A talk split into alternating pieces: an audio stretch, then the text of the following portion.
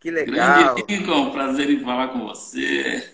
Prazer todo meu. Como vocês estão muito longe, o sinal demora um pouquinho, mas chega, né? Sim. É. Que bom revê-los, hein? Uma alegria muito grande revê-los. Igualmente, um Prazer é prazer. viu? nosso.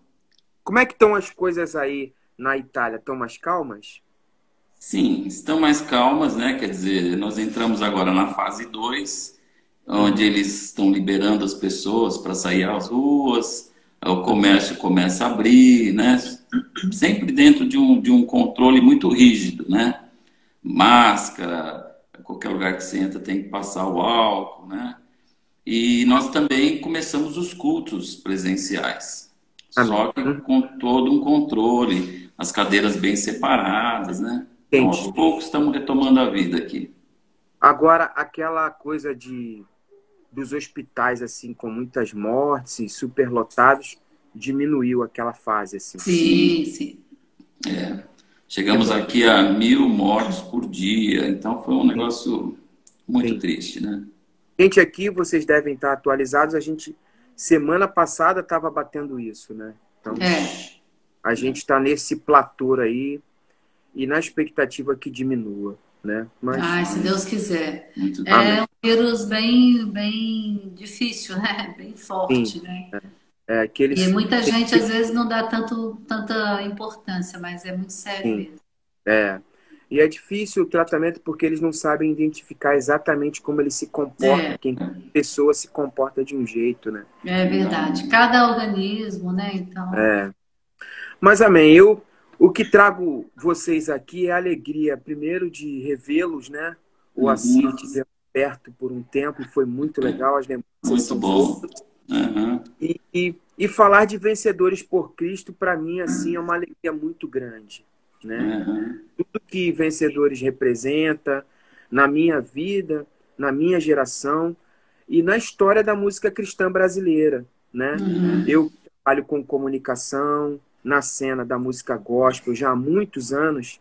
Sempre eu não sou mais surpreendido assim de perceber o quanto vencedores foi importante na vida de tantas pessoas, né? Amém. E eu acho que vocês devem ter convivido com esses testemunhos. Sim, Sim, graças a Deus. Então, trazer vocês aqui, para mim, é uma alegria em relação a algo que faz parte da minha história, do meu coração, da alegria do meu coração, e por conhecer vocês também, um casal maravilhoso, e pela dedicação de vocês, porque eu me lembro que eu falei com o Assir, aí ele falou assim: não, fala com os outros rapazes. Eu falei, não, quero falar com você.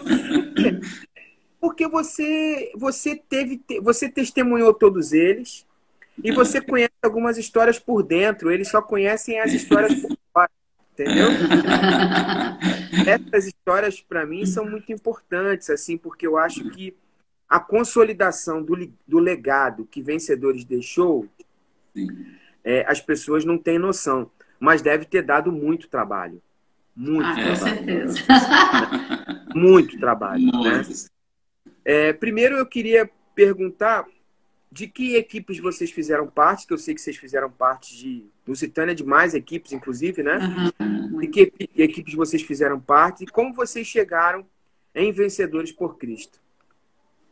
Bom, vou começar falando por mim. Eu fiz a primeira equipe que eu fiz parte foi a é, quadragésima equipe. Não, a trigésima terceira equipe. Aqui esse ano a gente está fazendo 40 anos, né? Ah. Em 1980 foi a primeira equipe que eu viajei. E eu cheguei em Vencedores através de um contato que eu tive com uma das equipes lá em Belo Horizonte, eu sou mineira. Eles Uhum. foram cantar na minha igreja. E aí eu escrevi uma cartinha logo depois pedindo para poder participar. E eu fui aceita e aí eu comecei, passei pelo processo de treinamento e desde 1980, né, eu não parei mais, estou até hoje. E você, Wassi? A minha história, rapaz, é a seguinte: eu, ah, a minha família, né, as minhas irmãs mais velhas, elas tiveram contato na igreja que nós frequentávamos com dois jovens que participavam de vencedores, o Dimas Pesato e o Laudir Pesato. E a minha irmã mais velha foi a primeira a viajar com vencedores na 11ª equipe, né? Isso Na em dé- 1971. Uhum. E então, a partir dessa, desse envolvimento da minha irmã mais velha com vencedores, nossa família toda se aproximou, né? A vencedores, conhecendo. Então, nós acompanhávamos a evolução das equipes, né? Mas a minha vez chegou na 29 equipe, uhum. em julho de 1978. Né? Legal. Foi a minha primeira equipe. Então, logo depois dessa equipe, veio a trigésima equipe, que eu também participei, foi uma equipe especial de. Essa, essa, essa equipe foi especial, né? Que aí houve um encontro, né? É, é, é eu viajei na trigésima, que foi uma viagem para o Nordeste. Nós saímos de São Paulo, fomos até a Amazônia. E, enfim, em 1980, nós viajamos na 33 onde nós nos conhecemos. É. Então, eu, foi a minha terceira equipe. 33 foi histórica, essa foi, a histórica. 33 foi histórica. Foi e nós completamos agora 40 anos, né? Que nós Legal. É, saímos com essa equipe e agora reencontramos toda a turma num, num grupo WhatsApp, de WhatsApp. Tá muito legal. E foi legal. uma equipe foi a primeira equipe que o Ademar de Campos participou também. O Ademar. Então, nós, eu, nós viajamos juntos foto, com o Ademar. É, eu vi uma foto até com o Ramon, que faz um trabalho Sim. muito legal. Né? É. E ele publicou uma foto com o Ademar na equipe. Muito é, legal. É ele grandão, né? Ele é bem alto. É. Dá para perceber. Agora, o Assi, é, me conta rapidamente, eu conheço um pouco, mas é legal ouvir de você. O projeto de Vencedores por Cristo ele vem junto ao coração do missionário Jaime Kemp, ah, né? É. E traz o Brasil uma ideia missionária evangelística em formar equipes de jovens que evangelizam em viagens, que geralmente eram viagens nas férias, né? Isso, férias é uma, escolares. É uma coisa que gringo já faz há muito tempo. Eu desde criança ouço falar é. que eles têm uma um olhar assim de dedicar as férias ao Senhor, né? Exatamente. Então, tem essas coisas de eles viajarem nas férias para evangelização. É. E o Jaime trouxe no, no coração dele o sentido de vir ao Brasil por missões e implementou Vencedores por Cristo no Brasil com essa metodologia, não é isso? Isso, isso exatamente. É, ele, ele é um dos missionários da Overseas Crusades, né, lá nos Estados Unidos, e eles resolveram montar no Brasil e na toda a América Latina a CEPAL, Serviço CEPAL. de Evangelização para a América Latina. As duas organizações hoje mudaram de nome, né? A OC chama On é, Challenge e a CEPAL é Servindo a Pastores e Líderes, né? Mas o Jaime veio com, veio com o objetivo de ajudar a CEPAL em alguma coisa. E esses missionários que vinham para o Brasil, cada um fazia um trabalho. Então, por exemplo, nessa mesma turma estava o Ari Veloso, que uhum. futuramente começou a Igreja Batista do Morumbi. Mas uhum. o trabalho do Jaime foi trabalhar com jovens, foi discipular jovens. Então, ele, ele, a Judite, a esposa, né, focaram nesse objetivo de, então, tirar os jovens, né, tirar, entre aspas, uhum. no período de férias, dar um treinamento para essa turma, fazer uma parte prática, que era uma viagem, e depois devolver esse jovem para a igreja, né? E cumprindo assim o, o, projeto do discipulado, né? E eles começaram, Agora, dois anos. Oi, pode falar. Uhum. o que me chama a atenção, eu tive a oportunidade, o privilégio de conhecer o pastor Jaime Kemp. E eu queria o seu olhar sobre isso, porque a impressão que eu tenho, isso para mim é, é, muito místico, muito espiritual, é que ele não tem nada a ver com música. Ele, ele é um cara que ele não tem nada a ver com música. É, é interessante como Deus não, é faz algumas coisas muito é, o projeto, o projeto de vencedores era discipulado, né? Uhum, então, uhum. Uh, vamos assim, como é que nós vamos comunicar? Como é que nós vamos entrar numa praça? Ah, vamos usar a música, né? Então uhum. ele tocava um pouco de violão. Sim, Nos Estados sim. Unidos ele tinha participado já de seis projetos, né? Então, quando ele chegou no Brasil, o primeiro nome que ele deu foi Projeto 7, que seria o, é. o, o, trabalho dele. E com o tempo ele viu que os jovens estavam sedentos por aquilo, aí fundaram então Vencedores por Cristo, uma organização, tal, tal, tal. A primeira fase de Vencedores durou 10 anos, que foi sob o comando do Jaime Kemp, né? E, e também ela, ela, ela durou é, o efetivo trabalho dele de implementação desse projeto, envolvimento direto, durou até que ano? Até 1978. Então, 78. durante 10 anos, começou em 68 até 78, o Jaime é, formou vencedores, implementou a visão, né, a missão e discipulou pessoas que for, pudessem continuar é, esse trabalho. Então, na ocasião, o Guilherme Quer, o Laudir Pesato, o Dimas Pesato, que foram aqueles dois jovens que eram da nossa igreja lá atrás, né? o Ivailton dos Santos e o Osiander. Eram os, uhum. os caras que o Jaime discipulou para que continuassem a segunda fase, que eu chamo, né? que foi uma fase de expansão. Então, né? então o Jaime ficou esses 10 anos uhum. e formou 24 essa, essa fase é uma fase, vamos dizer assim, mais de direção brasileira. Ele passa o bastão para os brasileiros, né? Os brasileiros, é. Uhum. Então, é interessante a gente olhar os álbuns, que cada equipe tinha um álbum, um diário, né, do que acontecia nas viagens. Uh, então, é interessante você olhar esses primeiros álbuns, e eram assim, a, o uniforme americano, até uhum. chapéuzinho. É, é uma coisa muito interessante. que todo eles gringo, trouxeram todo gringo. a cultura junto. É. Um jeitão então, bem. É... Agora, nessa fase que passa para os brasileiros, eu percebo, assim, como um, um historiador e um cara que olha a história da música cristã, eu vejo um grande boom. Quando, quando é. passa para os brasileiros, parece que há alguma coisa que faz com que os discos, com que a musicalidade, com que o impacto do que se produzia ali fez muito sucesso no Brasil. Eu não estou desvalorizando a fase anterior. Eu acho que a fase anterior ela, ela é fundamental como implantação e, é. o, e o projeto funcionar, ter vida. Mas o que eu quero dizer, como uma pessoa de marketing, assim, de comunicação, eu vejo que algo aconteceu. Lusitânia também pode falar, porque a chegada de Lusitânia é nesse período ali também, né? É, um o que, que aconteceu efetivamente, musicalmente, que você atribui a esse boom que o Brasil inteiro passou a cantar as canções, os discos eram muito conhecidos e uma brasilidade musical muito forte. O que, que foi preponderante para isso acontecer? Eu acho que foi o, o, quando o Jaime passou a bola, entendeu?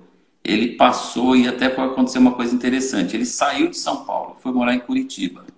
Curitiba. Então, esses, vou chamar de garotos, né? Porque eles eram muito uhum. jovens na época, eles ficaram, assim, livres para uhum. desenvolver um trabalho que foi confiado a eles, né?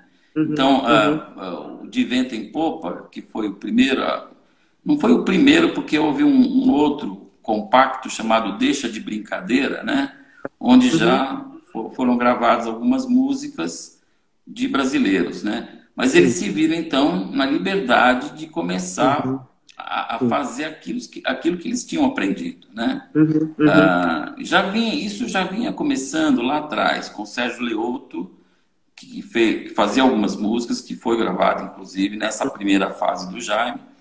Mas, depois de algumas experiências, então, vem, é, de vento em popa, marcou essa fase. Tanto que, assim, vinha num, numa, numa ascensão, depois caiu porque o pessoal ficou como, uhum. como, né? Acabou aquela coisa, né? Então, com a, a, o Brasil, os, as músicas brasileiras, aí a coisa começou a, a subir novamente, né? E passou uhum. essa visão de que, olha, agora nós somos brasileiros, vamos usar os nossos Entendi. dons e talentos que, que, que Deus nos deu e vamos produzir a coisa da nossa terra mesmo, né? E, uhum. Mas o começo foi difícil, assim, essa, essa transição não foi uma coisa tão simples assim, né? E, mas graças a Deus foi um primeiro passo. Não, belíssimo. Agora, vocês devem ter vivenciados, queria até ouvir a Lucitânia em relação a isso, é, muitos enfrentamentos em relação a um preconceito de uma música muito brasileira é, que deve ter chocado em algumas circunstâncias das viagens e das localidades de igrejas locais. Você lembra de alguma coisa, Lucitânia, assim, que você podia lembrar, assim, pitoresca ou engraçada, de, de choque cultural, musical? É, eu vejo, por exemplo, eu, eu lá em Belo Horizonte, eu me converti numa igreja mais tradicional, né? E essa igreja cantava vencedores, mas antes dessa época, dessa transição. E eu trabalhava no hospital evangélico, o dia todo tocava vencedores, né? Aqueles primeiros dias. Uhum. quando realmente o De Vento e Polpa chegou, é, eu lembro que um grupinho da minha igreja, a gente se encontrava para ficar ouvindo e tentando tirar aquelas músicas, né? O pessoal do violão, uhum. e seguir, é, né? Todo o Sérgio Pimenta não era uma coisa tão fácil tocar assim, né? Aquelas não, músicas. Não, então não, eu é. via todo esse movimento. Mas uma coisa muito interessante também que eu vivenciei é que vencedores tinha muita também autoridade em relação aquilo que estava fazendo, do discipulado, do ensino da palavra. Porque a gente chegava Sim. nos lugares, né? E vencedores sempre chegou, a música foi o carro-chefe, assim, para abrir as portas, mas uhum.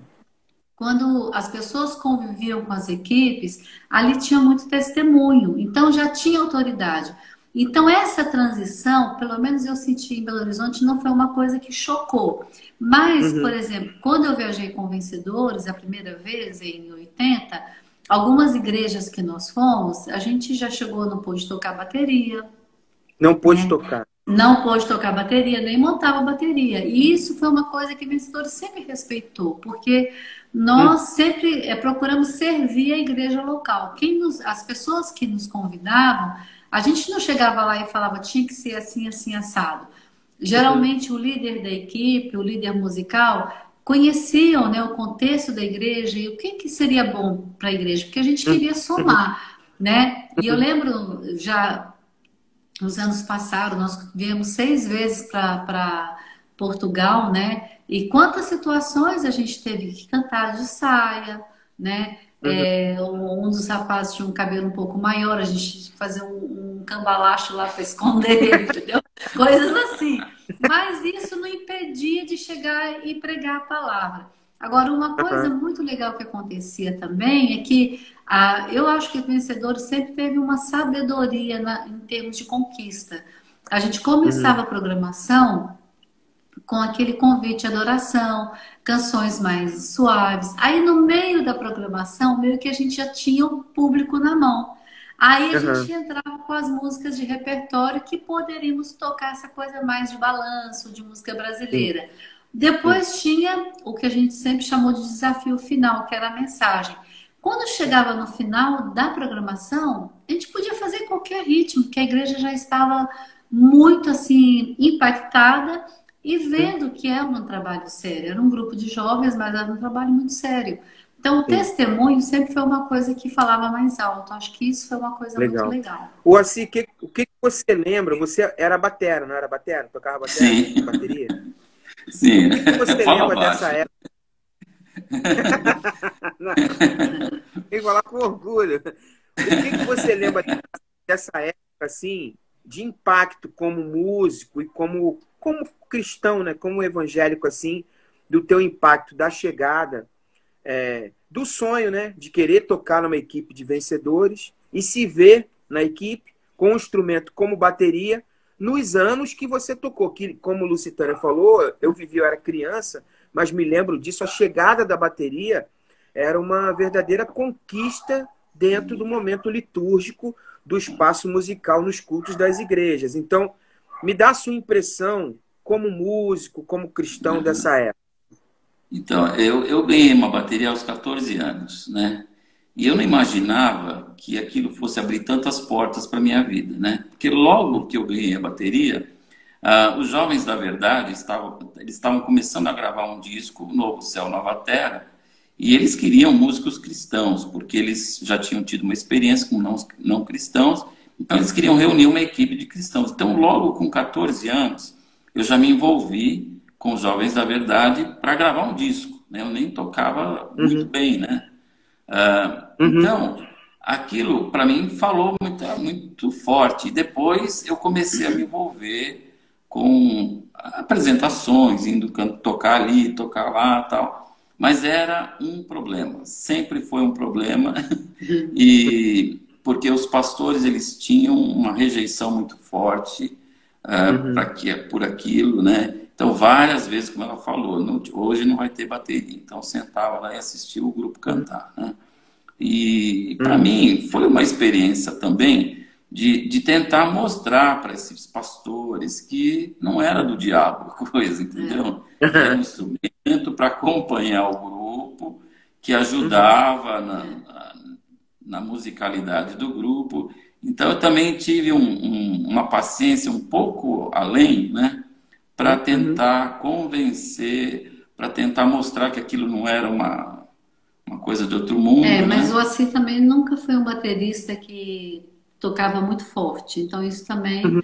quando tocava, não chocava, né? Ele acompanhava. Atenu, atenu, atenuava a era uma é, eu nunca fui rock. É. Eu sempre fui mais da turma do jazz.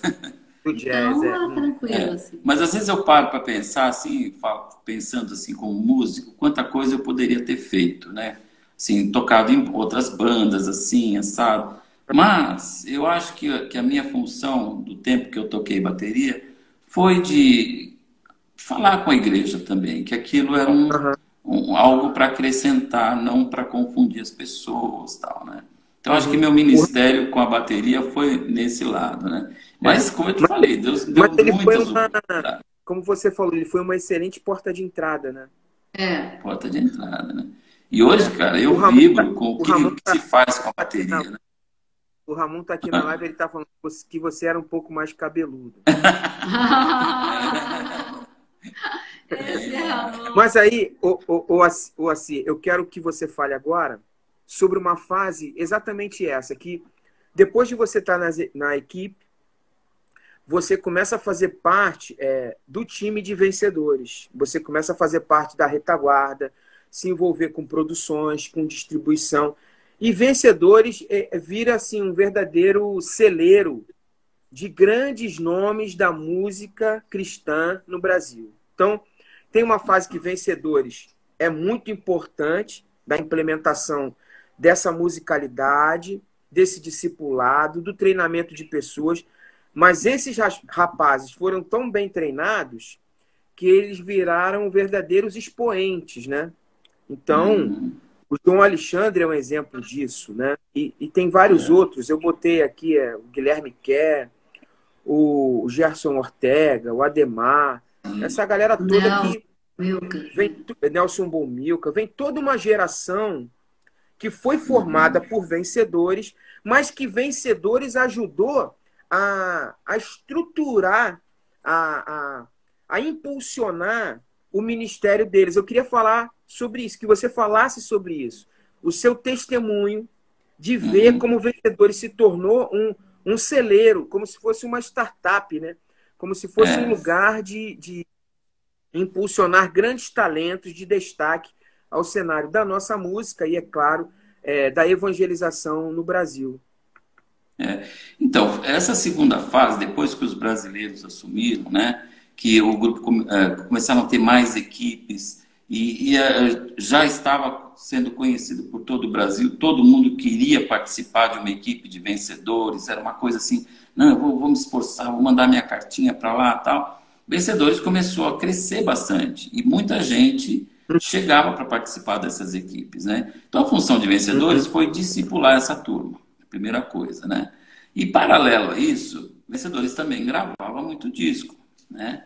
E essas pessoas tinham oportunidade de ter uma experiência no estúdio, gravando alguma coisa ou, ou dando a sua música para ser gravada. E a coisa começou a crescer, né? Crescer, crescer. Foi quando nós entramos como missionários para vencedores, né? E aí a minha função uhum. foi, juntamente com o doutor Luiz Caseira, que era o presidente da ocasião, a gente separar o ministério musical de uma parte comercial de vencedores, né? Separar uhum. a distribuidora do ministério. Porque a coisa começou a crescer uhum. muito. E os missionários muito, que né? estavam lá querendo treinar equipes, discipular outras pessoas, eles tinham que cuidar da parte comercial, que não era o chamado deles, né? Então foi aí também uhum, que uhum. Uh, eu optei para a parte administrativa de vencedores e uh, depois e o lado ministerial ficou supervisionado por uma outra pessoa. E uhum. com isso as pessoas começou no Brasil uma, uma é, crescer essa parte de gravação, muitos artistas surgirem, né? E nós ajudamos muitos desses artistas. O fato de Vencedores ter começado lá atrás, nós nunca tivemos uma gravadora. E não, não tivemos uhum. porque ah, aconteceu alguma coisa. Não, porque quando o Vencedores começou a gravar, praticamente não existiam gravadoras. Existia, eu acho que, Boas Novas, uhum. aquelas gravadoras mais uhum. da, da linha Assembleia de Deus, né? Então, o Vencedores sempre foi independente. Então, nessa fase também, nós uhum. resolvemos organizar essa parte administrativa para poder distribuir os próprios discos. E abrir, uhum. abrir também para outros que estavam chegando. João Alexandre, que já, já fazia discos solos, né? Uh, o Logos também, que era uma, uma, parceria que a gente tinha. E aí nós começamos a evoluir nessa parte de, de distribuição também, né? E essa turma que participou de vencedores, cada um uhum. começou a ter o seu caminho, né? E hoje eu fico muito feliz de ver, né, assistindo essas lives, todo mundo fala, olha, quando aconteceu isso em Vencedores, quando eu participei em tal equipe, né? Quer dizer, tem um, uma pontinha de cada um e ah, hoje cada um está para um lado do Brasil, ministrando. Uhum. Isso é muito gratificante, né? Trabalhar numa missão dessa que tem essa, essa evolução, assim, essa expansão em todo o país, né? E Esse fora pioneirismo. Uhum. Agora, eu, eu queria tocar num assunto interessante que é o seguinte. Hoje, muitas lives que eu faço aqui, com muitos nomes importantes assim do cenário da música cristã no Brasil, eu percebo algo em comum que é uma crítica, por exemplo, a uma música que ficou muito internalizada. Ela diminuiu muito no sentido evangelizador ela, ela avançou muito no aspecto de ser uma música congregacional e ela diminuiu muito no aspecto de ir para fora, uma coisa que era uma característica das equipes de vencedores lá atrás.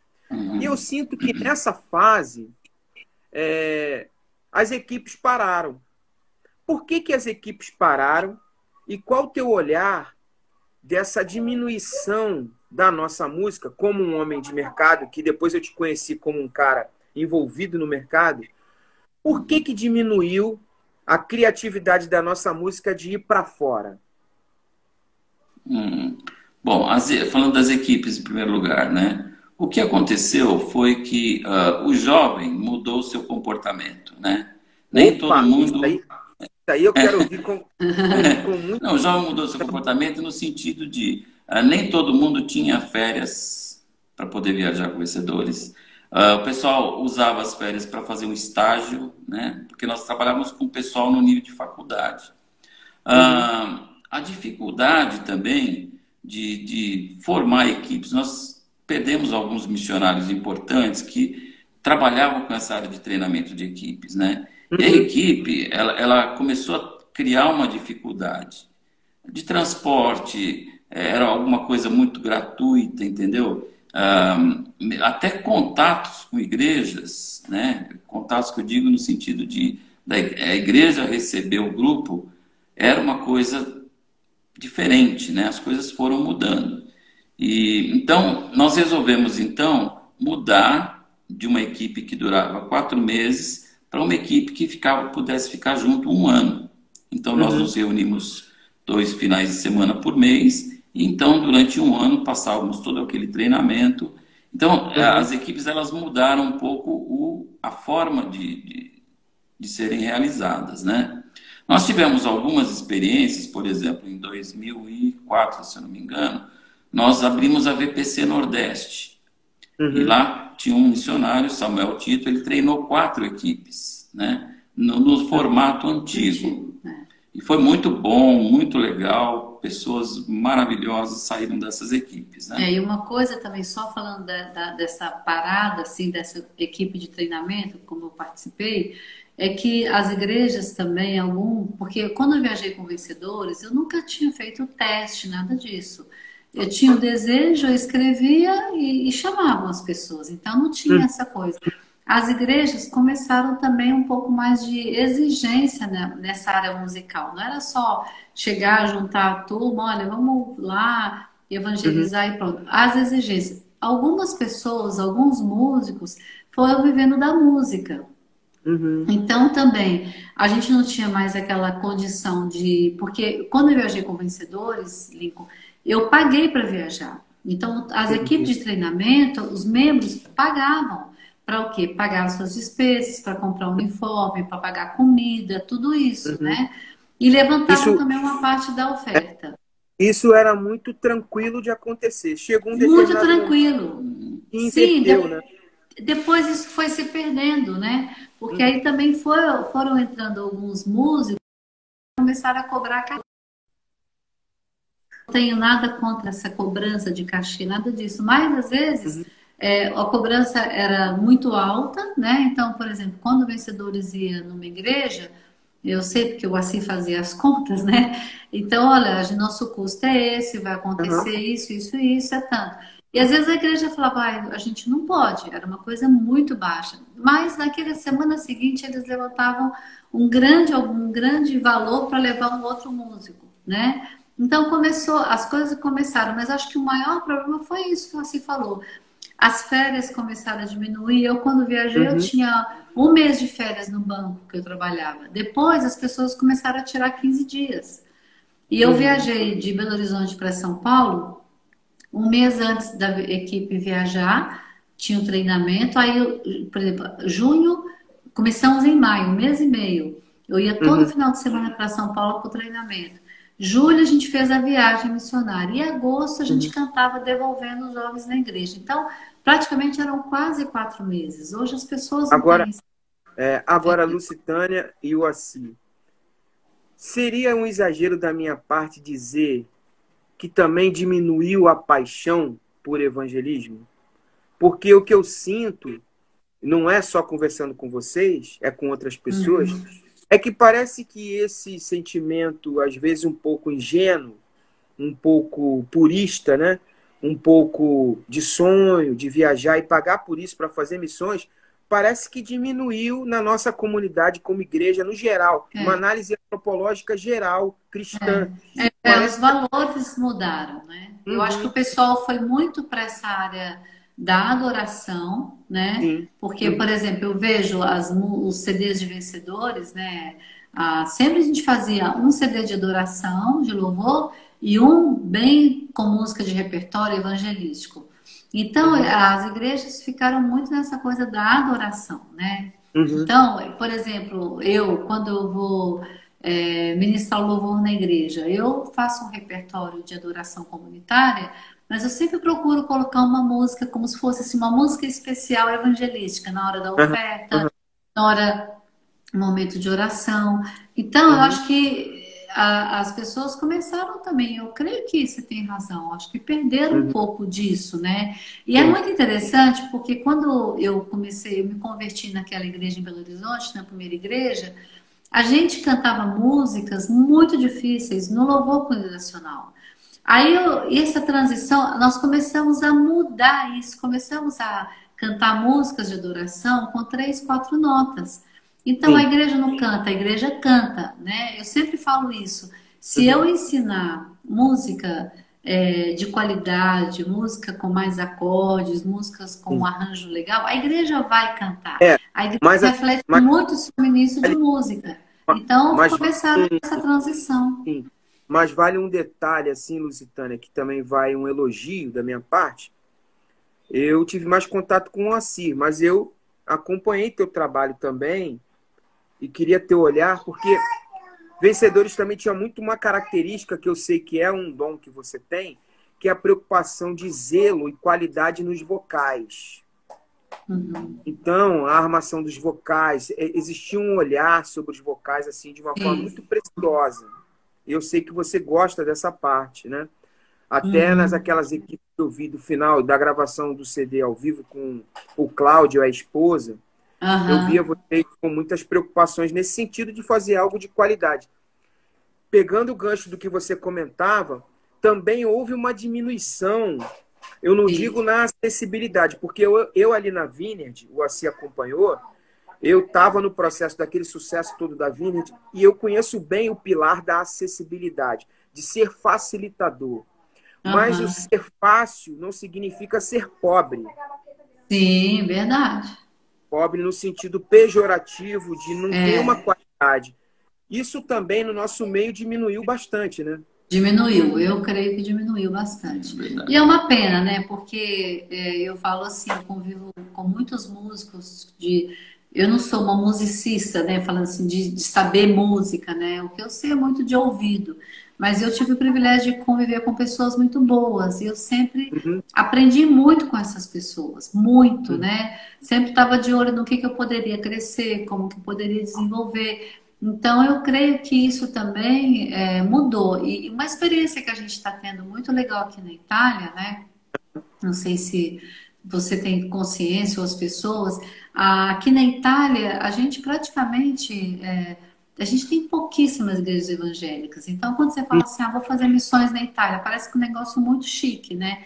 Só que você chega aqui, você tem que mudar totalmente sua cabeça, em todos os sentidos ministerialmente uhum. falando. E é muito interessante, porque quando a gente chegou aqui há um ano e quatro meses atrás, nós chegamos à nossa igreja, que era um, uma reunião de um pequeno grupo de 15 pessoas, né? E o louvor era feito pelo, pelas músicas do YouTube. Uhum. A gente não tinha, assim, gente cantando. Quando a gente uhum. chegou, o nosso pastor já foi comprar uma bateria para o Assir. Mas não tem nem. Não, vamos comprar uma bateria. Já, e o Assir não tocava há tempos, né? Então sim, foi uma coisa sim. muito legal. Aí é. o pastor foi comprar a bateria. Aí chegou, tinha um, chegou um rapaz, estava um rapaz na igreja que toca teclado, e toca muito legal. E aí, com a nossa chegada, aí ele começou assim, aos poucos, fazer o louvor já com banda e tudo. E Deus uhum. foi trazendo as pessoas. E é muito interessante você ver o crescente da igreja nessa área do louvor, né?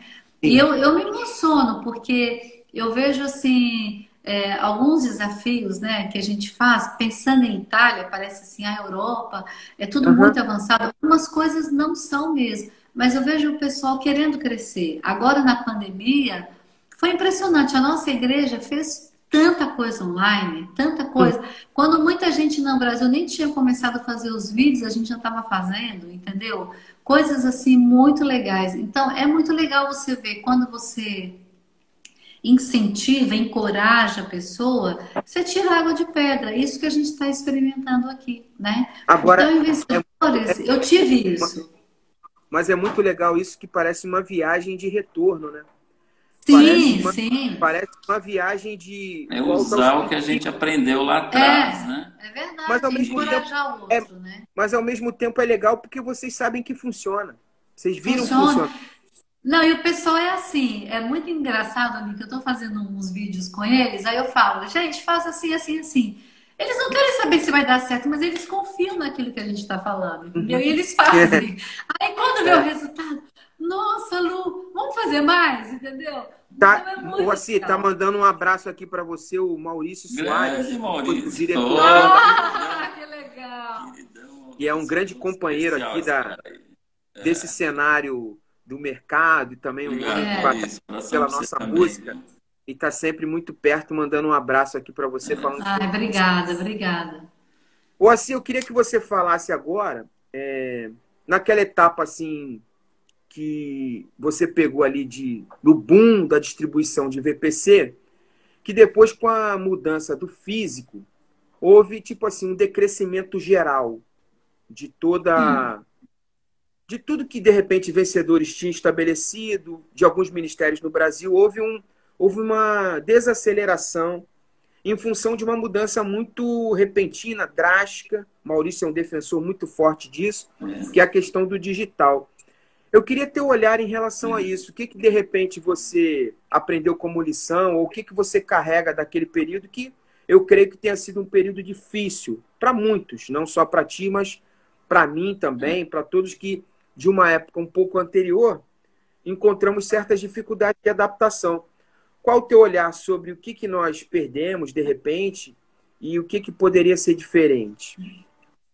Então, eu fui um daqueles caras que segurou o CD até o último minuto, entendeu? Uhum. Defendi o CD até o último minuto por causa da geração que acompanha vencedores, né? Uhum. Nós temos uma geração de 60, 70 anos, né? Uhum. Essa turma, para entender o digital, demorou um pouco mais, né? Enquanto uhum. meu filho fala, ou, ou sei lá, um jovenzinho, meu filho não, que ele tem 30 anos, mas uma pessoa de 14 anos fala assim, o que, que é CD, né?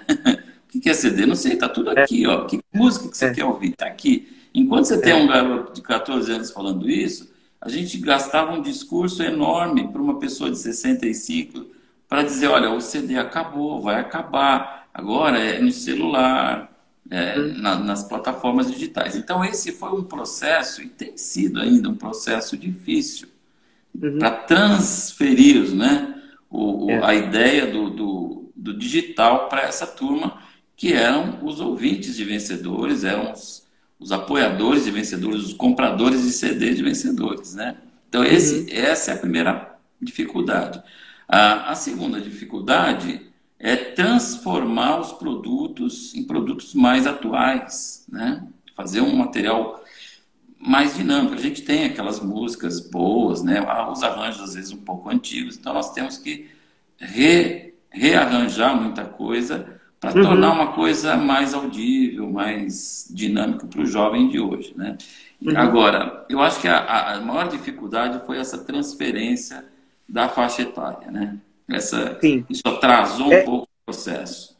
Sim, sim. Mas não Agora... tem mais volta. Não tem mais volta. Não tem mais volta. Não, não tem, tem, mais volta. volta. Agora, eu, eu, não, eu não tô nos 60, 70, mas eu sou dessa geração aí. Sim. É, eu, é, o Assir exagerou 60, 70. Porque é, tem muitas pessoas novas que compram os que ainda pedem CD, né? Então, é, então... Não, mas eu tenho um sobrinho aqui, ele sempre fala, tio, volta pro LP. ele já é um cara mais músico. Ó, o, Maurício, o, Maurício, o Maurício falou assim, ó, releituras dos grandes sucessos de Vencedores por Cristo com artistas da nova geração é uma possibilidade. É uma possibilidade. Eu creio que sim. Eu, eu, é, é uma eu acho que está acontecendo muito que, isso. É, eu creio que a parada das equipes e o treinamento fez com que essa meninada que está chegando agora não estivesse dentro de VPC, entendeu? Ah, concordo. Se essa meninada que está acontecendo hoje estivesse dentro de VPC, pelos motivos que vocês comentaram, tudo mudou, a universidade mudou, o tempo do trabalho mudou, uhum. a dinâmica mudou. É. Mas se eles estivessem na conexão dos grupos de produção de VPC, talvez eles estivessem dentro de VPC, porque o legado de VPC e a essência de VPC é algo que não passa. Eu uhum. acho que é nós verdade. que estamos hoje assim dirigindo a igreja, envolvidos nos projetos, conduzindo é, pessoas, percebemos sempre essa necessidade de qualidade, de um olhar mais evangelístico e de gente comprometida com paixão por Cristo. Então, essa necessidade continua. O mercado ele se estabeleceu de outra forma, mas as necessidades continuam. Sim, Agora, sim. Dessa, dessa ida de vocês para a Itália, foi um projeto missionário? Tem a ver com toda a história de Vencedores por Cristo? Sim, nós, nós uh, houve uma época que Vencedores, assim, a gente sentia que estava meio saturado, vamos dizer assim, né? Usando uma palavra desgastado. Os vencedores ia na igreja que o grupo anterior, que, que, o outro grupo foi cantar na semana passada, que o outro cantou. Então parecia que a gente estava ali desfilando, né? A gente não, o pessoal não assimilava um pouco o que, o que a gente estava apresentando. Então eu sempre fui um cara assim, olha, se tem um grupo aqui, que Deus abençoe o grupo, vamos tentar usar os espaços onde não tem ninguém, né? E nós começamos a, uma vez por ano, fazer um projeto vindo para Portugal. Então, durante quatro ou cinco anos seguidos, nós viemos para Portugal e fazíamos aqui uma viagem né, em Portugal, um grupo, as igrejas muito carentes, né? E da época que nós começamos, em 99, era muito, muito difícil a música lá, né? Hoje já mudou completamente o cenário, né? Mas dentre esses projetos, nós viemos em 2008 para a Itália, fazer um trabalho durante uma semana em praças públicas, né? Então o grupo uhum. veio, nós tocávamos música popular brasileira, isso para atrair as pessoas e a fim de que o, pastor Fabiano Nicodemo, que é o cara que é o pastor vocês, que cuida vocês estão em qual região da Itália?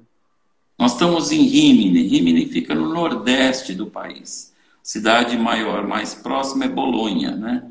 Então, para chegar aqui, tem que descer em Bolonha e nós estamos a uma hora e meia de Bolonha. Perto, perto de Bolonha. Ó, Lucitânia tem uma chamada Daisy, que ela falou assim: estudei com a Lucitânia na faculdade teológica, sempre a admirei, gosto de vê-la falar e cantar. Tem um compacto dela. Ai, que, legal. legal. Um beijo, Daisy, que legal. Legal. Então, nós mas, tivemos mas esse fala, desafio. É, em 2008, nós sentimos o desejo de passar um tempo aqui. Então, aproveitou quando 2016 nós encerramos a distribuidora física né, dos CDs de vencedores. Então, eu falei, Lu, acho que está chegando a hora da gente tirar esse tempo para servir na Itália, né? É, só Aproveitou contar, é. a, que ela aposentou-se, né? É, é, não, eu queria falar assim, de 2008, quando a gente veio aqui com vencedores, o Assi tinha assim, já tinha tirado a cidadania dele italiana, que a mãe dele é filho, era filho de italiano, né? Aí quando nós chegamos na, na Itália em 2008, a gente estava assim, sempre indo para Portugal, e eu falei, o Assir, eu acho que aqui a Itália está precisando mais que Portugal. Se um dia a gente Uhum. decidir, a Itália, quem sabe, vai ser o lugar para a gente vir. E desde então, durante 10 anos, nós nunca paramos de orar e sonhar com isso. E eu nunca deixei de fazer contato na Itália. 2019 eu voltei sozinha para o mesmo projeto e continuamos esse relacionamento com o pastor Fabiano, com outros pastores também. Aí, Uhum. quando foi 2017, eu falei, ó, assim, 2018 eu me aposento, quem sabe vai ser a nosso tempo de ir. E os pastores aqui já estavam cansados de ouvir falar do nosso sonho, 10 anos, acho que eles nem acreditavam mais, né? E, Uhum. mas eu sempre co- co- compartilhava com os grupos e orava.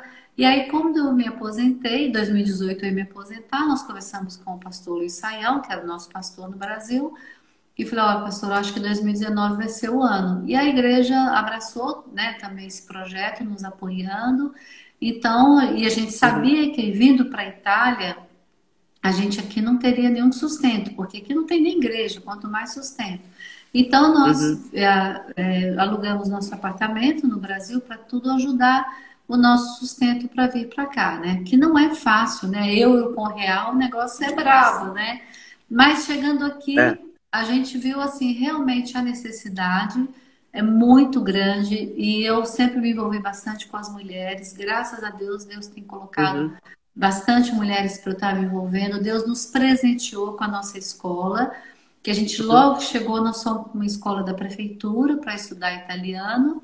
Então, Uhum. a escola, sem a gente é, pensar que pudesse acontecer, a gente tem sido um bom testemunho lá. A gente tem feito bons relacionamentos. Tem Mas assim, só concluindo a sua pergunta, né? Ah. Se tem alguma coisa a ver.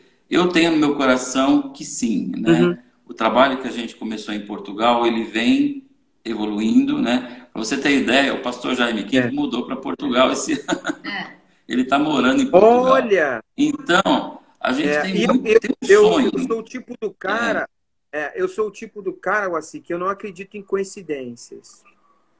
Não, não, coisa dos Deus Então, mesmo, é. então eu, eu tenho um sonho assim de que olhando para a Europa nos dias de hoje, o Brasil tem muito a fazer aqui, sabe? Então Entendi. quando eu vejo muitas bandas, né, eu falei, olha, se essa, se essa turma tirasse um, um que- 10 dias, né, ofertassem 10 dias para vir para a Europa, tem muita coisa para ser feita aqui. Então eu creio, né, nós estamos chegando, estamos aprendendo a língua, mas em breve eu, eu acredito que a gente vai poder fazer conexões aqui e começar trabalhos aqui de discipulado, evangelismo através da música. Legal. É muita E de carência. tabela, O interessante, eu a faço um está corte, fazendo, né? é, eu faço um corte histórico. Eu não sei se vocês pensaram sobre isso, mas me vem à mente um corte histórico assim. Quando vem VPC com- começa o trabalho no Brasil, eu sou quarta geração de evangélicos na minha casa, então eu conheço as histórias do, do protestantismo no Brasil. Nos anos 70, é o boom em relação a nós, evangélicos, em relação a, ao catolicismo implantado na nação brasileira. Uhum. Ali é, é justamente o eixo que rompe. E eu creio que a Itália deve haver algo espiritual nesse sentido.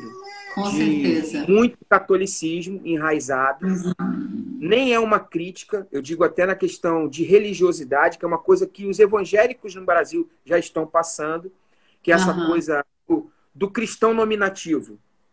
Eu não estou nem no mérito de questionar o católico, a herança de salvação a ele. Não estou nesse mérito. Eu estou no mérito uhum. do cristão nominativo, que não vive, que ele é, é um mero frequentador, um mero religioso. Então, de repente, com a experiência que vocês têm do rompimento do catolicismo e a expansão do evangelho protestante no Brasil, de repente é uma tomada aí da Itália, em nome de Jesus. É isso que eu, não, eu penso muito nisso, muito porque aqui muitas pessoas também não estão nem sendo católicos, né? Não estão sendo nada, né?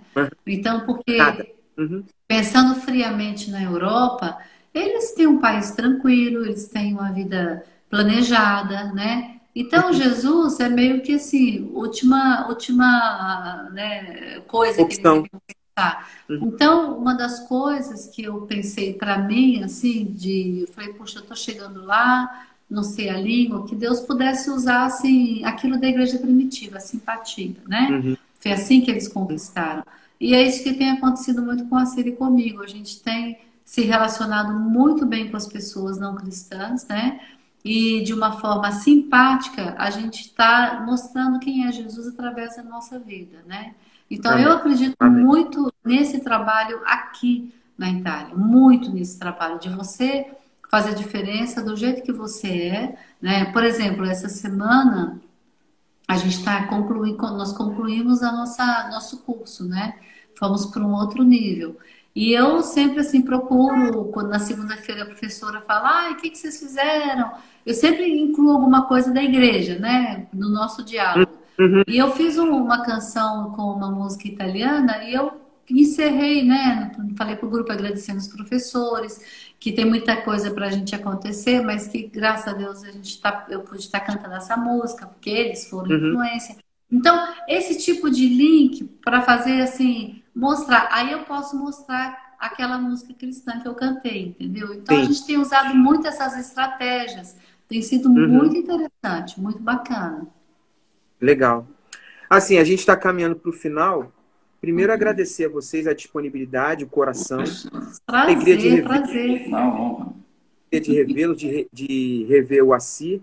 E honrar vocês assim com a minha admiração por todo o uhum. coração de vocês em relação a Vencedores por Cristo, que como eu, quando comecei aqui, falei, o tanto que, vence, que eu fui abençoado por Vencedores por Cristo, e inclusive nas nossas relações, ou assim, profissionais e de tudo, para mim eu tenho como uma alegria e um grande ensinamento de tudo que eu vi testemunhal pela vida de vocês. Então, eu queria uma palavra final, assim, o Assi, é, para alguém que vai assistir essa live ou tá vivo, porque ela vai ficar salva no feed do IGTV, então as pessoas ficam assistindo depois.